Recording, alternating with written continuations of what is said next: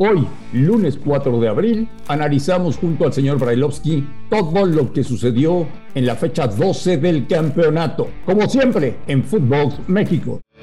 Footbox México, un podcast exclusivo de Footbox. Amigos de Footbox México, un placer saludarles. Arrancando una nueva semana. Ya estamos en abril. Hoy es día 4 de abril. Y se reanudó la liga después de una larga fecha FIFA y del sorteo del Mundial y de hablar mucho de selecciones. Pues ahora nos metemos en la parte final del campeonato. Viene una semana muy cargada, ¿eh? Muy cargada porque tendremos las semifinales de la CONCACAF Liga de Campeones, porque tendremos a media semana varios partidos pendientes que no se jugaron en aquel fin de semana trágico en Querétaro.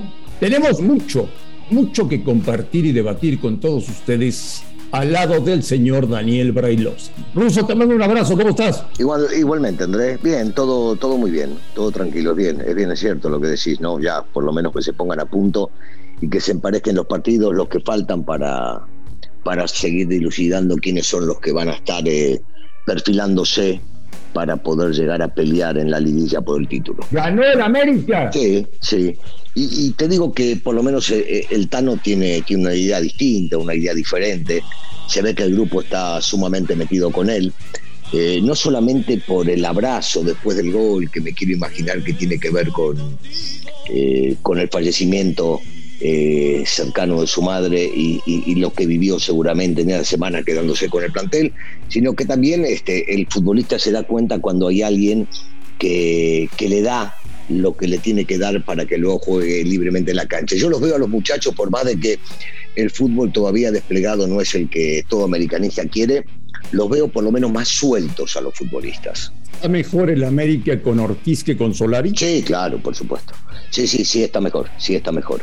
Eh, porque es simple, porque es claro, porque pone a los futbolistas en el lugar donde deben estar, porque se lo ve al futbolista más, más activo, con más ganas, este, eh, inclusive hasta, hasta pasando por momentos en otras, en otras posiciones, intercambiándolas. Se, se lo ve, se lo ve eh, contento al futbolista. Creo, creo que antes estaban demasiado tensos demasiado queriendo cumplir con los que le decía el técnico, así las cosas no funcionen. Y hoy, otra vez, no es descollante, son poquitos partidos del Tano en el equipo, eh, se ha marcado como un interino, pero yo creo que dentro de lo que le han dejado, eh, está comenzando a hacer un trabajo serio. ¿Va calificar el América? Espero que sí. Bueno, el, el torneo te da, te da tantas facilidades que habiendo empezado muy mal o habiendo estado como estaba, eh, de repente ya el hecho de poder llegar a estar cerca de la zona de repechaje te permite, te permite que ya dependiendo de ti mismo puedas llegar a entrar. Después habrá que ver qué sucede una vez que, ingrese, ¿no? Pero, pero sí, sí, yo, yo lo veo, yo lo veo. Califique o no califique Daniel Brailovsky. En verano, la institución tiene que hacer una reconstrucción total en todas las áreas? No, no, no, no, no, no, no, no, no, no, no. Bueno, sí, sí, por supuesto, lo venimos hablando hace mucho tiempo, que tiene que haber una reconstrucción, no me cabe la menor duda, que el tema tiene que ser sumamente profesional eh, y, dictaminado desde muy arriba, desde el dueño del equipo, pensando que es lo mejor que le puede llegar a dar a la institución y de ahí pasando por, por, los directivos, por el cuerpo técnico, analizar, ojalá le vaya bien al Tano y hasta levante el título y entonces digan, ah, bueno, dejémoslo eh, o hagámosle un contrato ya como, como técnico responsable de llevar a esta escuadra, pero sí, o sea, la cuestión no solamente mirar al técnico, eh, yo creo que esto va mucho más allá de y que deberían empezar esta reestructura, pensando en fuerzas básicas, pensando en el crecimiento de los futbolistas,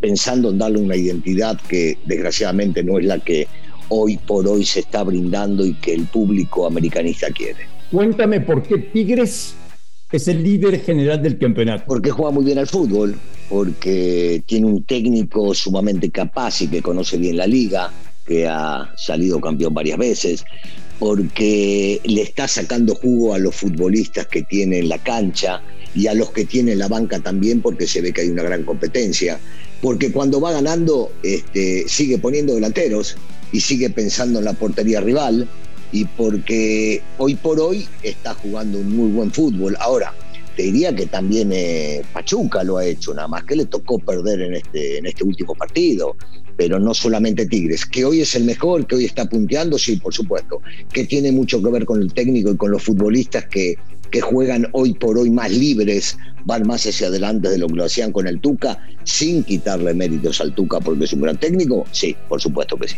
Pues el jueves tenemos un Pachuca Tigres. Partidazo. Que no podemos perdernos, ¿eh? Sí, sí, partidazo. Yo, yo creo que es el partido de la semana, no de la jornada, de lo que viene atrasado.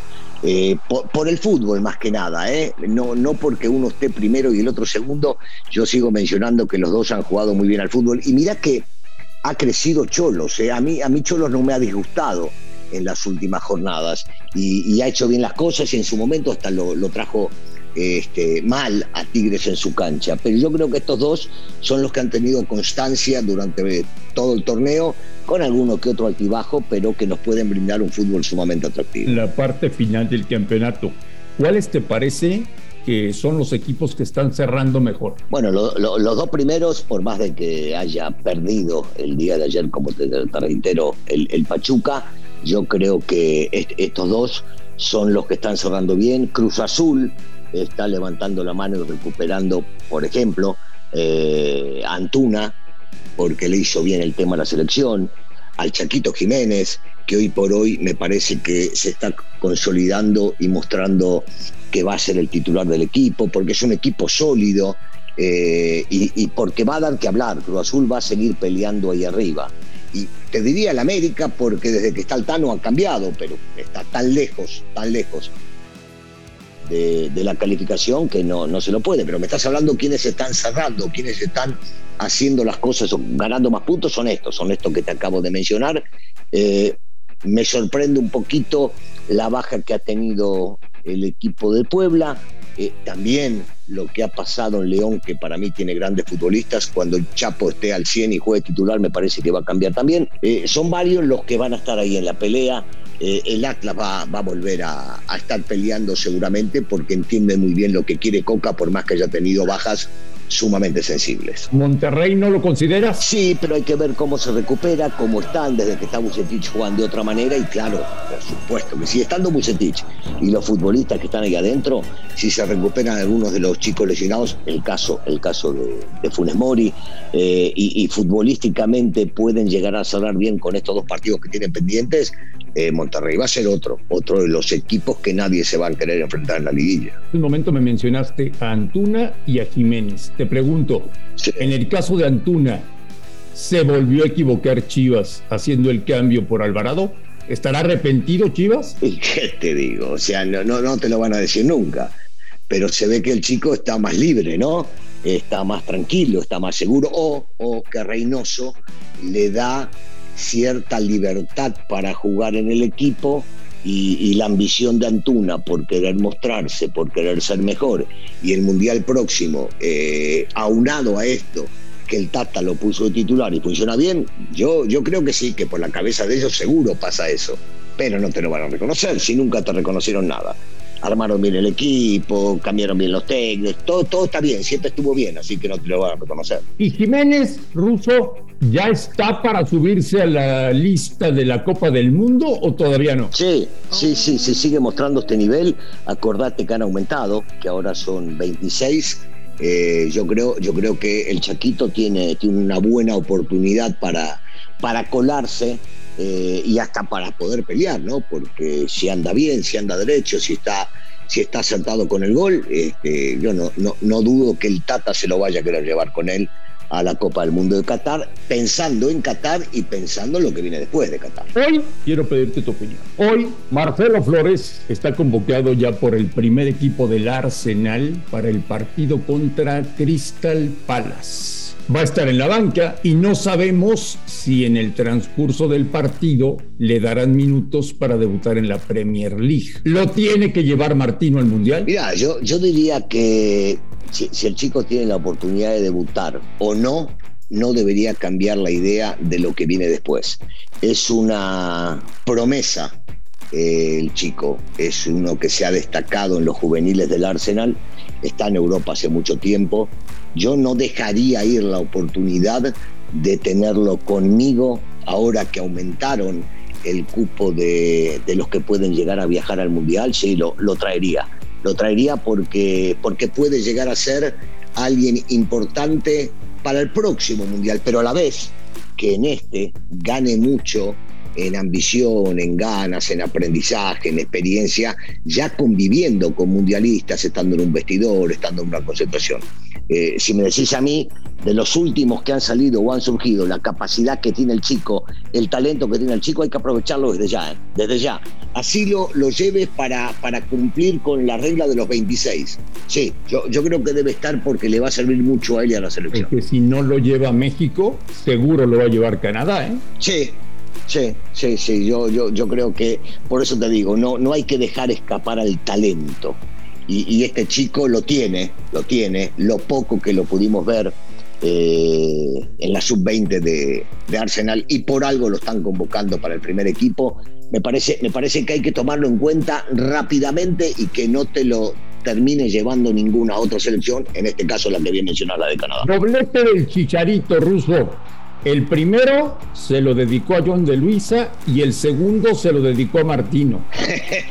¿Y eso cómo sabes? ¿Lo habló contigo? Sí, hablé con él. Ah, bueno, no, yo sé que tenés relación con él y que hablas todos los días, pero bueno, si se lo dedicó, se lo dedicó. Eh, el chico sigue haciendo goles. El chico es un goleador, es nato. Él nació, él nació con el gol este, entre ceja y ceja. Y cuando juega siempre es temido por los rivales y el tipo puede llegar a hacer un gol en cualquier momento. Eh, yo personalmente creo que la historia en la selección nacional se acabó mientras esté el Tata y algunos de los muchachos que no estaban de acuerdo con que siga. Eh, vos, sabés, vos lo sabes mejor que yo, porque tanto tú como la gente que está metida en el tema de selección nos han contado de, historias que han pasado ahí adentro y que no están muy conformes. Lo futbolístico lo separo. Para mí, para mí, siempre he dicho lo mismo. El Chicharito siempre estará en mi equipo. Siempre. Ahora, si es un tema de comportamiento, va más allá de todo Andrés. Último tema que quiero tocar contigo hoy aquí en Footbox México. Juárez es un desastre. Nueve partidos sin ganar. Juegan espantoso. Nada le sale bien. Daniel Brailovsky, el Tuca tendría que presentar su renuncia. La directiva tendría que cesarlo la directiva tendría que aguantarlo para el próximo torneo y traerle 25 jugadores nuevos. ¿Qué tendría que pasar? Ya te, preso, te empiezo por, por la lógica que he escuchado y he leído. Le quisieron renovar, así que si le quisieron renovar, dejamos de lado el tema de la directiva. Eh, si tienen que traerle otros jugadores, sí, me imagino que el solamente se va a quedar si le trae futbolistas que él quiere y que él entienda que puede llegar a sacar esto adelante. Renunciar, yo no sé si lo hizo o no lo hizo, pero nos damos cuenta que todos los que han pasado por ahí no, no le fue bien y entonces tiene más que ver con el plantel que con el técnico, un técnico sumamente comprobado.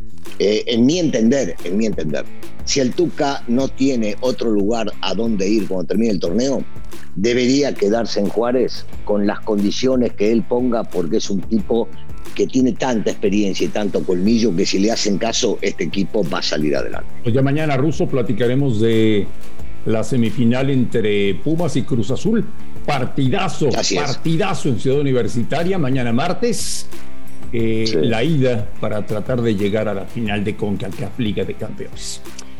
Señor Brailovsky, nos espera una semana cargadísima y con muchos partidos y aquí lo vamos a estar platicando. Ruso, te mando un gran abrazo. Abrazo grande, André. A nombre de Daniel Alberto Brailovsky y de André Marín, esto fue Footbox México del día lunes 4 de abril. Gracias por escucharnos, un fuerte abrazo y estamos en contacto el día de mañana. Esto fue Footbox México, solo por Footbox.